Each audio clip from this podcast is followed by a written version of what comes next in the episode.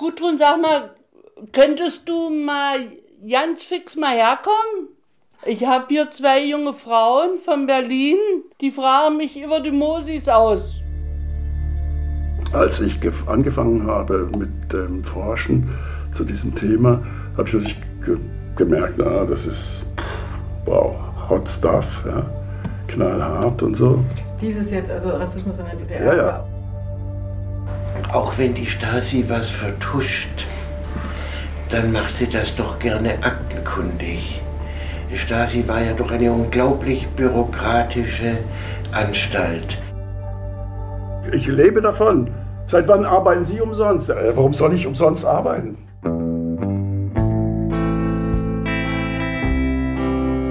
Der Fall Diogo. Ein Podcast der Berliner Zeitung von Anja Reich und Jenny Roth.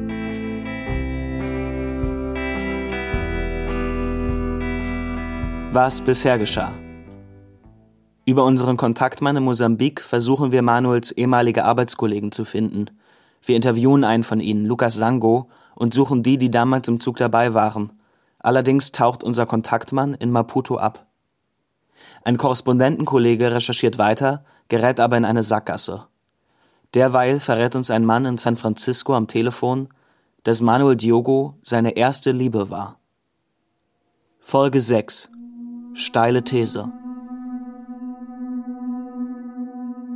Bei unseren Recherchen sind wir immer wieder auf einen Namen gestoßen. Harry Weibel. Ein Historiker, der sich offensichtlich ausführlich mit dem Fall Diogo beschäftigt hat. Jedenfalls taucht er in vielen Medien als Experte zum Thema auf. Aber einen Gesprächstermin mit ihm zu machen, ist gar nicht so einfach. Denn erst will er uns nicht treffen. Oder besser gesagt, nur gegen Geld. Auf unsere Interviewanfrage hatte er sofort geantwortet, ja klar, gern, wann und wo. Und dann noch, ich habe DDR-Dokumente zum Tod von Manuel Joao Diogo. Für die Zusammenarbeit erhalte ich eine Aufwandsentschädigung von 400 Euro. Antwort? Wir würden uns zunächst einfach gern mit Ihnen unterhalten. Wir gehen davon aus, dass Sie dafür keine Aufwandsentschädigung erwarten? Weibel? Doch, ich erwarte für meine Aufwendungen eine Entschädigung, das ist so üblich. Antwort? Bei der Berliner Zeitung bezahlen wir prinzipiell keine Gesprächspartner. Tatsächlich kennen wir das so nicht, Geld für Gesprächspartner zu bezahlen. Schon gar nicht, wenn es um Wissenschaftler geht, um Politiker oder Historiker. Also hoffen wir, dass Weibel uns wenigstens schriftlich eine Stellungnahme gibt und schreiben eine Mail. Mit der Frage zum Beispiel, warum er überzeugt ist, dass Manuel getötet wurde. Oder ob ihm als Historiker nicht Widersprüche aufgefallen sind. Und ja, Weibel antwortet. Gut, also wenn Sie es so wollen, dann erhalte ich eben für meine Arbeit nichts. Sie wollten mich befragen, okay, kommen Sie zu mir oder komme ich zu Ihnen? Über diese Angelegenheit muss intensiv gesprochen werden. Geht es doch um den Tod eines Menschen. Eben, finden wir auch. Hallo, guten Morgen. Hallo. Immer rein. Dankeschön. Gerne. Schön, dass du es jetzt. Ja, dass es doch geklappt hat. Dankeschön. Hallo. Als wir drei Wochen nach unserer Anfrage endlich in seiner Wohnung in Schöneberg stehen, scheint der holprige Start mit ihm erstmal weit weg. Weibel ist freundlich. Er führt uns ins Wohnzimmer, wo vor dem Fenster ein Vogelhäuschen hängt. Er bietet uns Wasser an und Akten. Das ist überraschend, ne? Ja, überraschend. Die Papiere liegen vor ihm auf dem Tisch. Er faltet die Hände vor sich auf den Bauch und fragt, was wir eigentlich wissen wollen. Wir steigen also direkt ein mit der Frage, wie er darauf kommt, dass es ein Mord war und kein Unfall. In den Stasi-Akten stand ja, dass es ein Unfall war. Ne? Genau, also wir hatten jetzt zumindest, was wir an Akten haben, daraus ging jetzt nicht hervor, dass es ein Mord war. Also mein, mein Wissen, eben, äh, da haben Sie völlig recht, äh, äh, geht, äh, hat mich dazu gebracht, das zu, das hingelegt? Ach so, hier, hat dazu gebracht, äh, diese steile These aufzustellen. Das liegt daran, dass ähm, erstens, eben, das habe ich schon erwähnt, alle rassistischen Geschehnisse, ob jetzt Verletzte oder Tote, vertuscht wurden in der DDR. Das war das, äh, war das Image der DDR als äh, antifaschistischer Staat, als Staat des äh, proletarischen Internationalismus, der Völkerverständigung und so weiter. Äh, das war das, äh, das oberste ideologische Prinzip sozusagen, das nicht angegriffen werden sollte. Ähm, was wurde alles vertuscht? Kann man, also so generell, wie Sie es eben gesagt haben? Der gesamte Rassismus wurde vertuscht mhm. und der Neonazismus dazu, ebenfalls der Antisemitismus. Alle drei Bereiche ähm, sind äh, systematisch vertuscht worden. Also ist hingedreht worden, nicht weil es ähm, da keinen Rassismus geben durfte in der DDR. Und ich musste dann recherchieren, also beim Bundesarchiv, beim Landesarchiv Brandenburg in Potsdam und BSTU. Diese drei Archive. Und das Ergebnis ist das, was hier äh, unter meiner Hand ist. Es ist also nicht viel. Ne? Mhm, und, ja, was haben Sie auch? Das haben wir auch hier in den Sie haben auch diese, Sie haben äh, mir nachgeforscht. Nee, nicht Ihnen. Wir sind ja, also ich meine, der Fall ist ja kein Geheimnis. Als die Staatsanwaltschaft die Ermittlungen wieder aufgenommen hat, haben wir einfach die Akten bestellt. Und, äh, und haben die, genau, glaube ich, die gleichen Akten. Also Meinen Sie? Mal gucken. Haben Sie denn auch die, haben Sie denn auch die, äh, die gerichtsmedizinische Untersuchung? Ähm, na, die, die, das Ergebnis was in, der, in den Akten steht. Also äh, nicht äh, die, äh, der Bericht als solche. Haben Sie der, das? Ich habe es auch nicht, aber mhm. vor äh, einiger Zeit, äh, vor ein paar Monaten, saß hier ein Kriminalkommissar der, ähm, der Polizei Brandenburg, Landeskriminalamt, der für, das, für die Staatsanwaltschaft Potsdam eben recherchiert hat und, und der hat mir das gezeigt. Also, den kennen Sie auch. Naja, wir haben, wir haben ja parallel dazu recherchiert. Was wollen Sie denn von mir? Sie haben doch alles. Offenbar sind die Akten auf Weibels Tisch dieselben, die auch bei uns in der Redaktion liegen. Das scheint ihn zu wundern und auch ein bisschen zu ärgern. Er versteht nicht, was wir von ihm wollen, wenn wir schon alles selbst besorgt haben. Wir wiederum können seiner Argumentation nicht so richtig folgen, das liegt auch daran, dass er gleich mit der Begründung, warum es Mord gewesen sein soll, beginnt, statt uns zu erklären, welche Beweise es dafür gibt. Aber auch die Begründung klingt nicht so richtig logisch. Wenn die DDR sich als antifaschistischen Staat sah und nicht wollte, dass an diesem Image gekratzt wird, war es dann nicht genau deshalb Aufgabe der Stasi, rassistische Straftaten zu verfolgen? Die, die Stasi war ja äh, ziemlich verbreitet unterwegs und hätte die das nicht mitbekommen, wenn da jetzt organisierte Gruppen gewesen wären und hätte alles dafür getan, um die zu zer zerbrechen? Ja, es, sind, es, sind die, es gab 200 Neonazi-Gruppen in der DDR, die sind alle zerschlagen worden. Hm. Also das... Äh, daran, das war natürlich äh, ein großes Problem. Die Gruppen, ja, also die waren zum Teil uniformiert und bewaffnet es war dann eben ähm, oberste Priorität, hatte das, die Zerschlagung dieser Gruppen.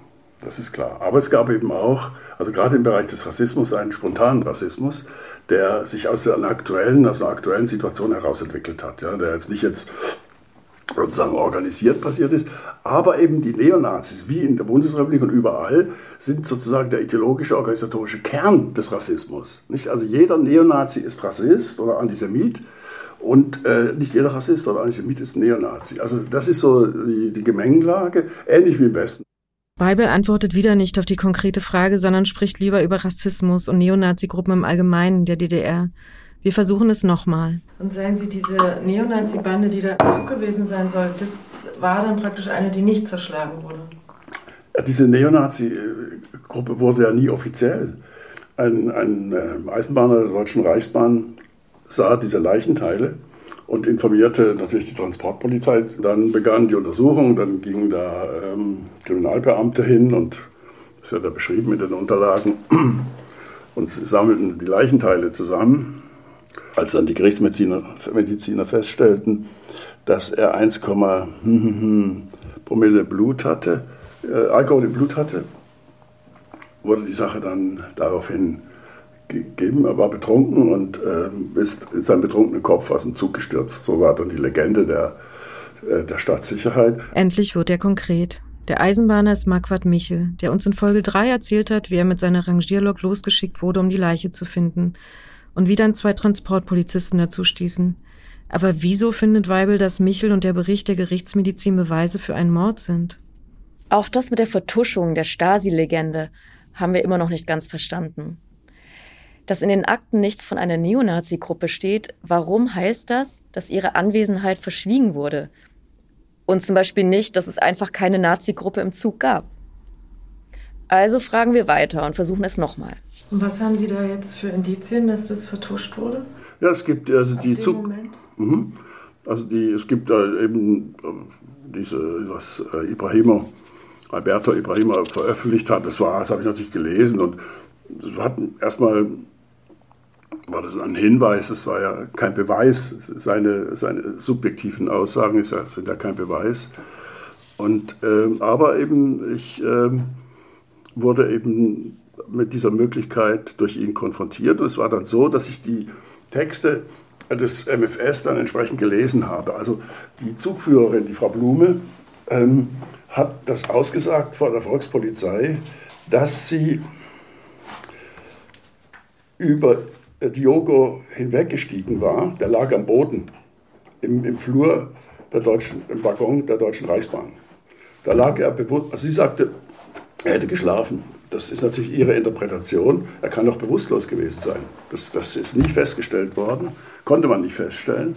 Aber ihre Interpretation wurde eben dann akzeptiert. Ja? Also sie, wenn die Zugführerin sagt, er, er, war, er schlief auf dem Fußboden, dann wurde das so genommen, war ja auch nicht schlimm. Und äh, die Frage ist jetzt, wie kam dieser schlafende oder bewusstlose Diogo auf dem Boden dazu, die Tür zu öffnen des fahrenden Zuges und dann auszusteigen? Während, also das ist eben die Frage, die nicht geklärt ist. Genau, weil da keiner mehr da war. Genau. Die waren ja ausgestiegen, die Mosambikaner. Und, äh, und also klar, das ist genau der Moment, wo keiner weiß, was passiert ist. Richtig. Mhm. Also, Aber daraus sozusagen, das ist ihr, das ist ihr Anhaltspunkt dafür, dass es vertuscht wurde, weil das war immer eine da hätte Frage. eine, eine, entschuldigen Sie, da hätte eine staatsanwaltschaftliche Ermittlung stattfinden. Da ist ein Mensch gestorben unter dramatischen, unnatürlichen Umständen. Und es gibt keine staatsanwaltschaftliche Untersuchung. Ja, hey, wo sind wir?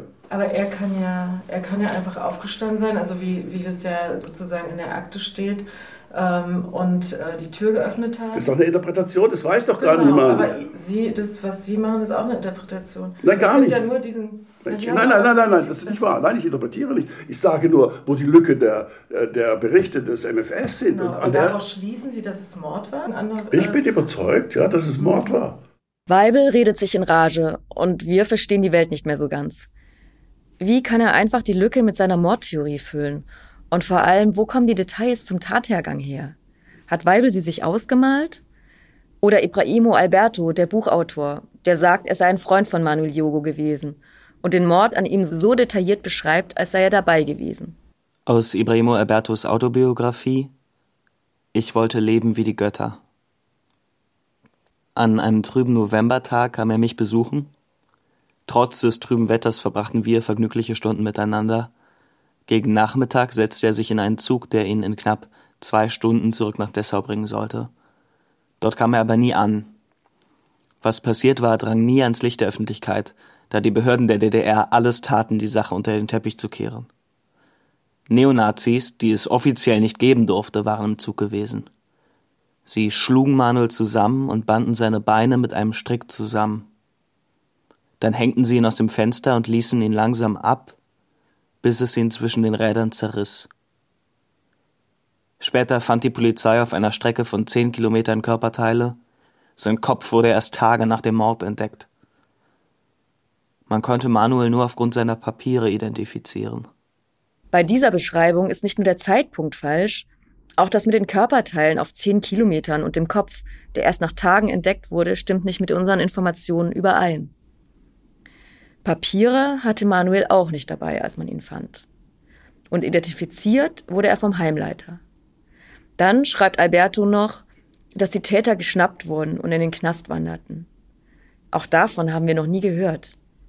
Wie kommt er auf all diese Dinge?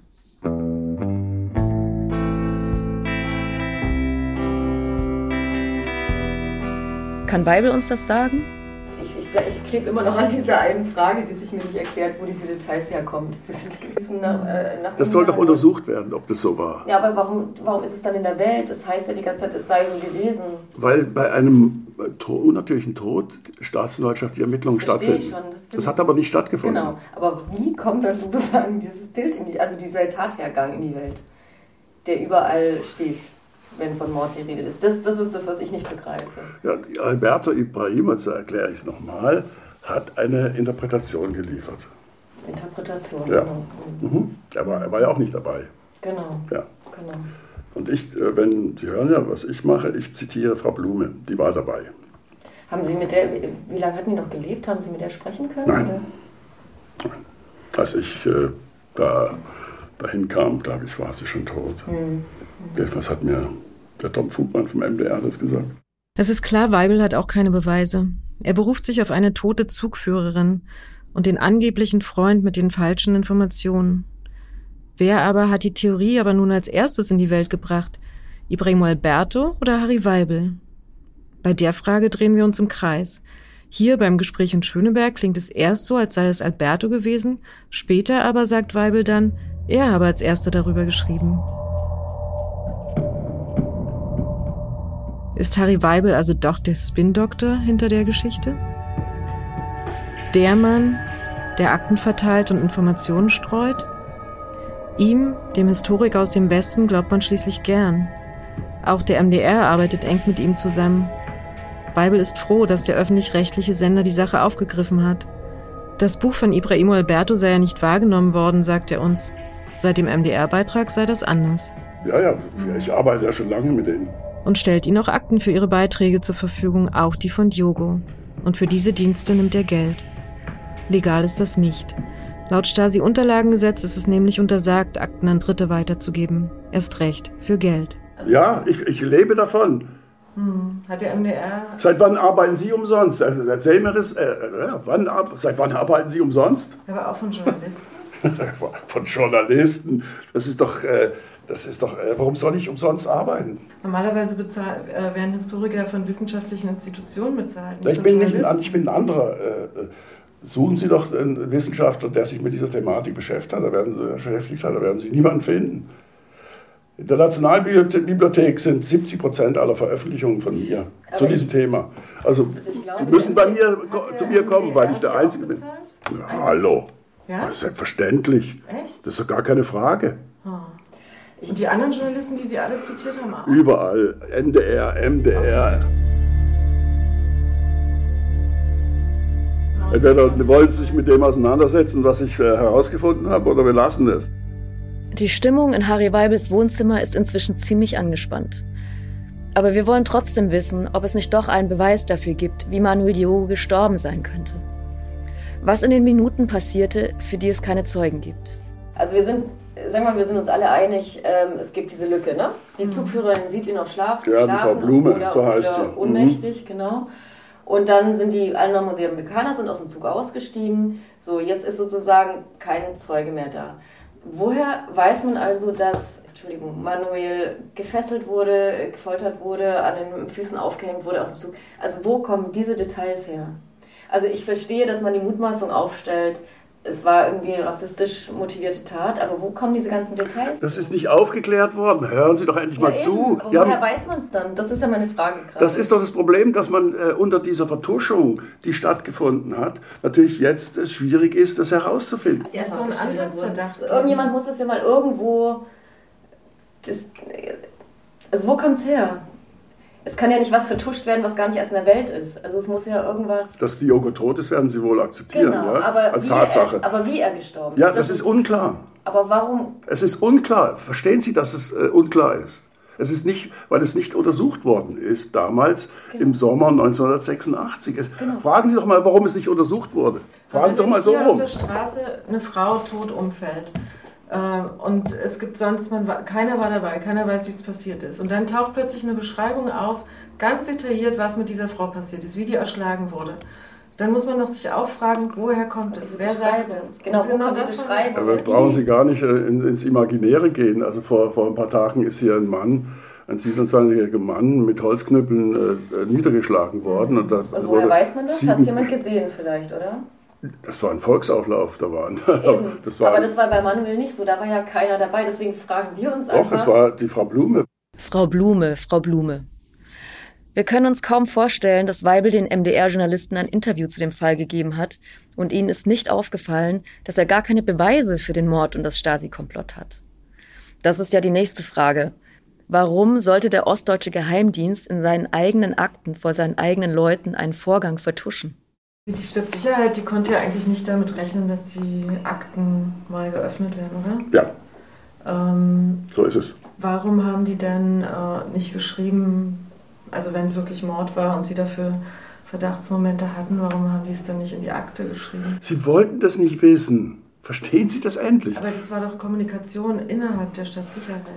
Ja, ja aber also das, Verstehen Sie, es ist eine militärische Organisation, das ist eine militärische Organisation und äh, die Offiziere, die sich also gegen die herrschende Linie in, im MFS gestellt haben, die hätten mit äh, unangenehmen ähm, Vor Folgen rechnen müssen. Und wie ist das denn bei den anderen Akten, die Sie gefunden haben? Äh, bei den anderen, äh, also in der BSTU, wenn sozusagen bei anderen Straftaten hat die Stadtsicherheit da darüber geschrieben, dass es dann, also wie zum Beispiel jetzt hier, dass es ähm, möglicherweise rassistische Motive gab? Oder gerade bei Todesfällen. Auch, gerade bei Todesfällen äh, ist, das war natürlich, weil natürlich Tote, das ist äh, die Ultima Ratio, ist das schlimmste Verbrechen, das es geben kann. Und äh, das war natürlich auch in der DDR so. Und eben ein rassistischer Mord, das darf, durfte es einfach nicht geben. Also es ist hier, das ist zum Beispiel, ich weiß nicht, ob Sie das kennen, das ist von der Volkspolizei. Das können Sie sich mal, haben Sie, Sie, haben Sie das schon mal gesehen? Ist so fast minutiös da irgendwie wieder vorgegangen wurde. Ach hier. In einem Zug der Deutschen Reichsbahn von Erfurt nach Berlin prügelten, das war glaube ich 89, zehn Skinheads mit Stöcken auf Mitreisende ein. Ein Vietnamese wurde durch den Zug gehetzt. Er konnte mit seinen Verfolgern entgehen, weil er sich an der Außenseite des Waggons bei fahrendem Zug festgeklammert hat. Also so, es Aber gibt noch andere Beispiele. Geschrieben. Deswegen, also das, das schreiben die doch. Da haben sie es doch auch nicht vertuscht. Das ist jetzt von Hirschheim. Warum soll die Stasi das vertuscht haben mit äh, Manuel Diogo? Sie haben es vertuscht, das aber, ist nicht keine Frage. Das, aber das ist keine Frage. Da, da, haben Sie es doch auch geschrieben, dass es eine Hetzjagd gab. Und ja, aber, genau, aber hätte die Stasi nicht intern schreiben können, also wenn sie jetzt den Verdacht gehabt hätte, dass da wirklich Neonazis unterwegs waren, also hätte sie ihren Verdacht nicht aufschreiben können? Also gerade im Hinblick darauf, dass sie nicht damit gerechnet hat, dass diese Akten geöffnet werden. Frau Roth, mhm. es gab keinen Rassismus und keinen Neonazismus in der DDR. Aber warum steht das dann da?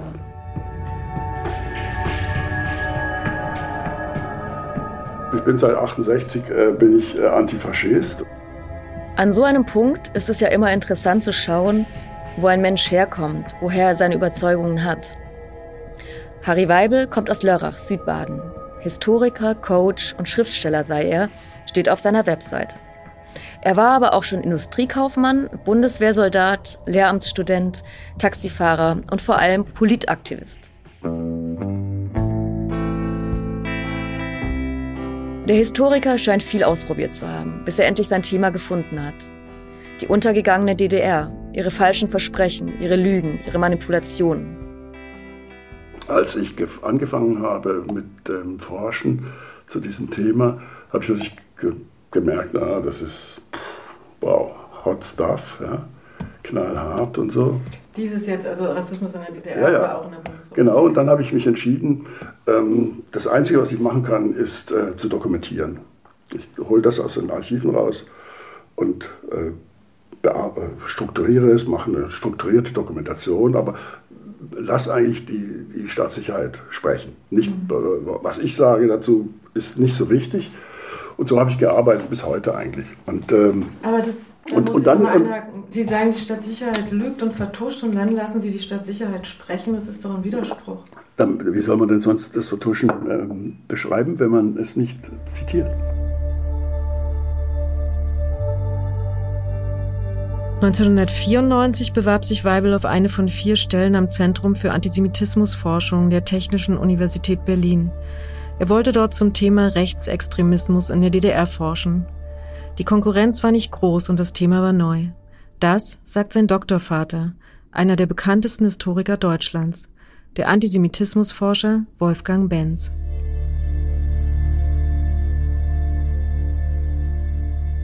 Wolfgang Benz ist in Pension, aber für das Gespräch mit uns ist er noch einmal an die TU gekommen, in sein altes Büro.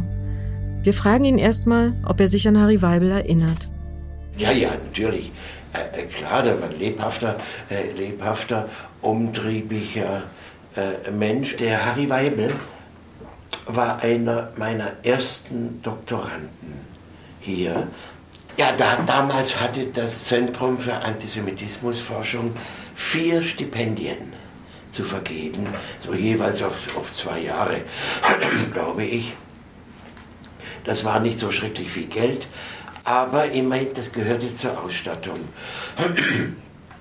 Und ich habe eines dieser Stipendien an den Harry Weibel äh, vergeben, der Pädagogik studiert hat, hatte, wenn ich mich richtig äh, erinnere. Und Harry Weibel wollte ja über Rechtsextremismus in der DDR promovieren und hat das auch getan. Zwei Jahre forschte Weibel, mit der Dissertation war sein Professor unzufrieden. Fleißige Aktensammlerei, sagt Benz uns, kein wissenschaftlicher Fortschritt. Er gab Weibel eine schlechte Note und riet von einer Veröffentlichung ab.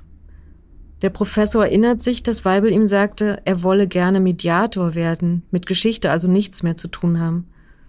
Dazu habe er ihn beglückwünscht und er sei sicher gewesen, ihn nicht wiederzusehen. Aber dann, bereits eine Woche später, stand Weibel wieder in der Tür fragte, wie es um die Veröffentlichung stehe und zu welchem Thema er habilitieren könne. Professor Benz schickte Weibel weg. Er wurde wahrscheinlich laut. Aber Weibel machte weiter, suchte sich einen kleinen linken Verlag für seine Dissertation. Benz verlor ihn aus den Augen, bis er vor ein paar Jahren in eine Antisemitismusdebatte geriet und sich auch sein Doktorand zu Wort meldete. Benz habe Weibel aus dem Zentrum für Antisemitismusforschung geworfen, weil er zu kritisch war, behauptete er. Dabei war Harry Weibel nie Mitarbeiter gewesen und konnte deswegen gar nicht rausgeworfen werden. Benz ist nicht der Einzige, der solche Geschichten über den Mann erzählt, der mit Mühe und Not seinen Doktortitel bekam. Auch andere Historikerkollegen haben schlechte Erfahrungen mit ihm gemacht. Vor allem einer regt sich wahnsinnig über ihn auf. Ulrich van der Heiden, der Mann, der uns den Tipp gab, die Mordtheorie vom MDR und Weibel seien Fake News. Er nennt Weibel Lügen-Harry.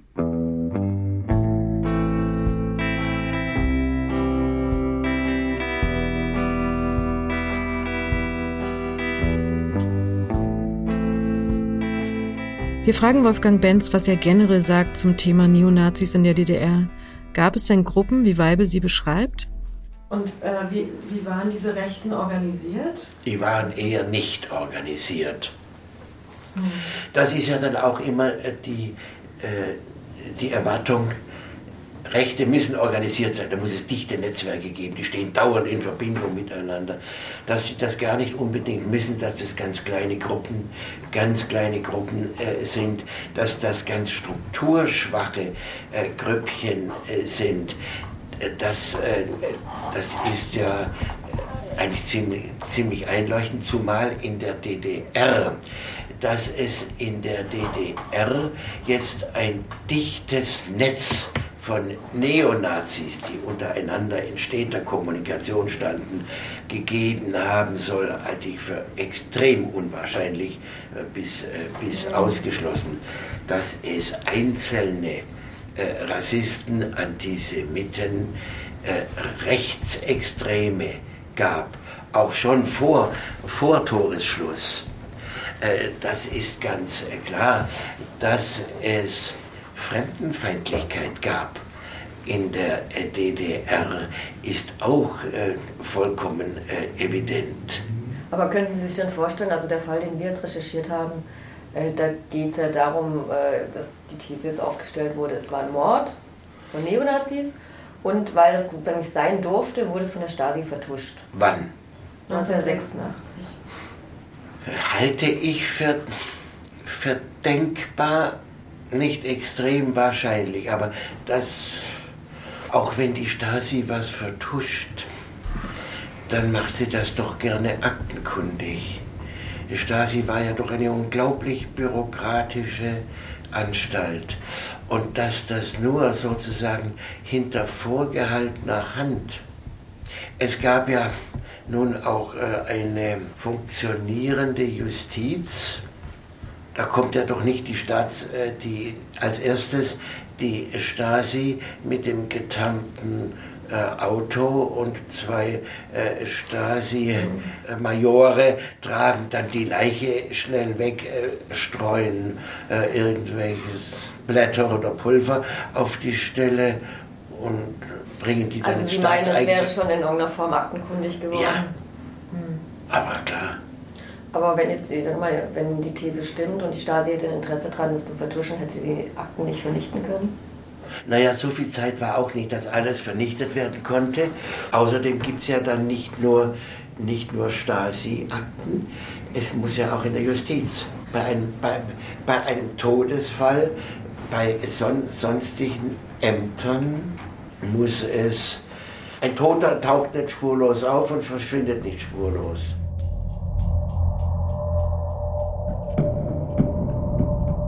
Weibels Doktorvater hat also auch starke Zweifel an der Mordtheorie. Aber was, wenn auch die Staatsanwaltschaft Potsdam, die seit Monaten prüft, ob ein Anfangsverdacht vorliegt, zur gleichen Erkenntnis kommt? Würde Weibel zugeben, dass er falsch liegt? Wenn er falsch läge? Und wenn die Staatsanwaltschaft jetzt ähm, auch sozusagen feststellen sollte, dass es ein Unfall war, äh, würden Sie dann weiter behaupten, dass es Mord Wie sollen Sie das feststellen? Na, keine Ahnung. Sollen Sie, sollen Sie aus, dem, äh, aus dem Kaffeesatz lesen? Nein, es braucht, es braucht jetzt äh, Untersuchungen von ähm, äh, äh, Befragungen von Personen, die dabei waren. Genau, aber wenn die das jetzt, sagen wir mal, alles gemacht haben und die Staat, der Staatsanwaltschaft jetzt vertrauen Sie oder nicht? Ja, warum sollte ich? Okay. Ich kenne die gar nicht. Aber so generell der Staatsanwaltschaft der Bundesrepublik? Ne, generell nicht. Also gucken Sie doch an, was mit NSU gelaufen ist. Also erwarten Sie von mir jetzt keine, äh, keine großen Sachen da.